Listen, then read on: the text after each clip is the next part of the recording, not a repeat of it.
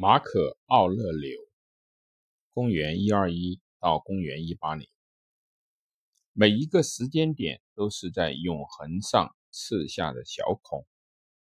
万物皆细小，万物皆无常，万物皆顿灭。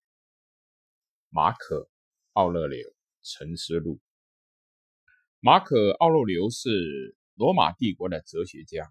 也是罗马的皇帝，他在自己的哲学著作中歌颂了诸多的品质，而他本人正是拥有这些品质的典范。他执政的时候固守原则，善思改革，统治者复原辽阔，骚乱不断的疆土。他统治帝国大公无私，脚踏实地，为了达到更高的政治追求。不吝啬放权。他最主要的著作《沉思录》是对生活温和而深刻的评述，用平和而富有个性的语言诉说着禁欲主义者对生命和死亡的看法，对未来兴衰变迁的观点。马可·奥洛留生于一百二十一年，原名马可。安尼乌斯·维鲁斯，他的家人与上层的官员颇有交情。他的祖父曾够担任过罗马的执政官和地方的行政长官。他的一位姑姑嫁给了提图斯·奥勒利乌斯·安东尼鲁斯，也就是后来的皇帝安东尼鲁斯·皮乌斯。他的外祖母则继承了罗马最大的一笔遗产。马可·奥勒留生活的时代也更为开明。公元一世纪至二世纪期间的罗马皇帝，相比于奥古斯都大帝所缔造的朱利亚·克劳迪王朝那些好大喜功的君主们，显得更为的理智、冷静、慷慨大方，倾向于。实行仁政。马可·奥勒留是被挑选出来的继承大业的。一百三十八年，罗马皇帝哈德良收养了马可·奥勒留作为他的继承人，称其为安东尼鲁斯。十七岁的马可·奥勒留成了未来皇位的共同继承人之一。另一个年轻人是卢修斯。维鲁斯后来也成为了罗马的皇帝。马可·奥勒留在希腊和罗马师从最好的教师，其中包括了赫罗迪斯、阿库提斯和弗朗托。弗朗托在当时是一位著名的文学巨匠，但是修辞和语言并不能够使这位聪颖的年轻人得到满足。他十分的推崇《艾比克泰德语录》一书。阿比克泰德曾经是一个奴隶，但后来成为斯多葛学派重要的道德哲学家。斯多葛学派告诫人们，只有坚韧不拔和自自自律，才能够使人获得精神上的满足，在生活中保持心境明澈、不偏不倚。大众哲学，尤其是斯多葛。主义成了艾比克泰德生命中的试金石。公元一百六十一年，马可的养父去世，此时马可已经做了继承皇位的准备，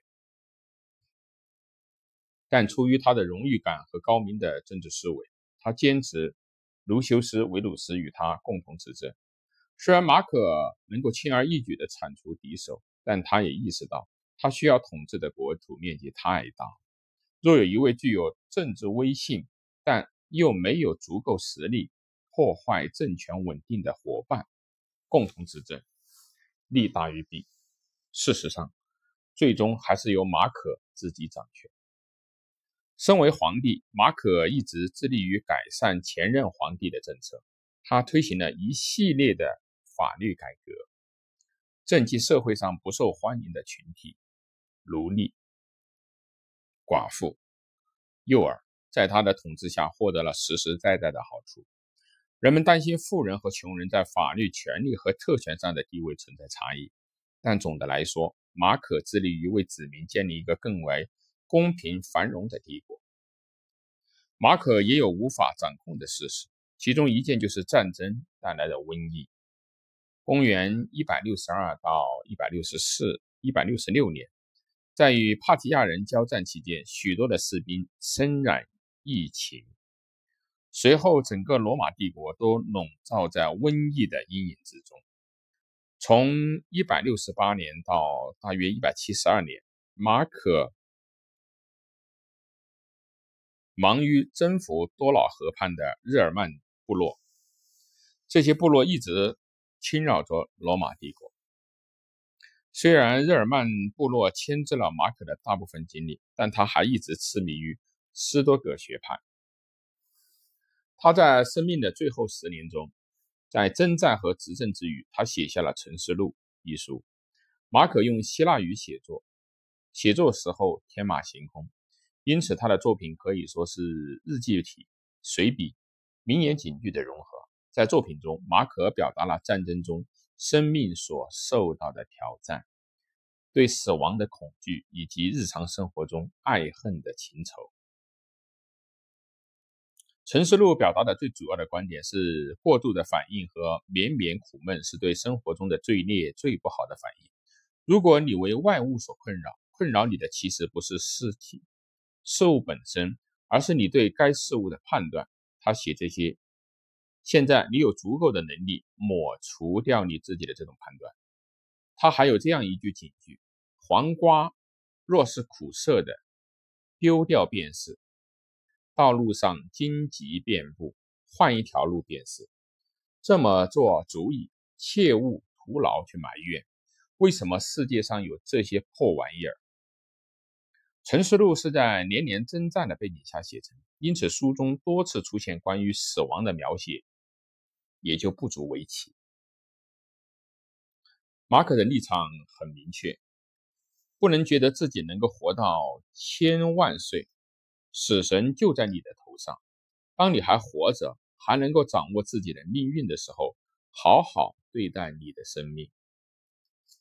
马可的一生都坚守这一立场，但作为父亲，他并不成功。在他于一百八十年出征殉难前。他任命其子康茂德作为自己的继承人。康茂德掌权以后，疯狂而残忍，最终遇刺身亡。即便如此，马可·奥勒留在面对人世的不公与死亡的时候，意气风发地表达了那个时代鲜有的坚毅的观点。这是那个时代的人所难以企及的。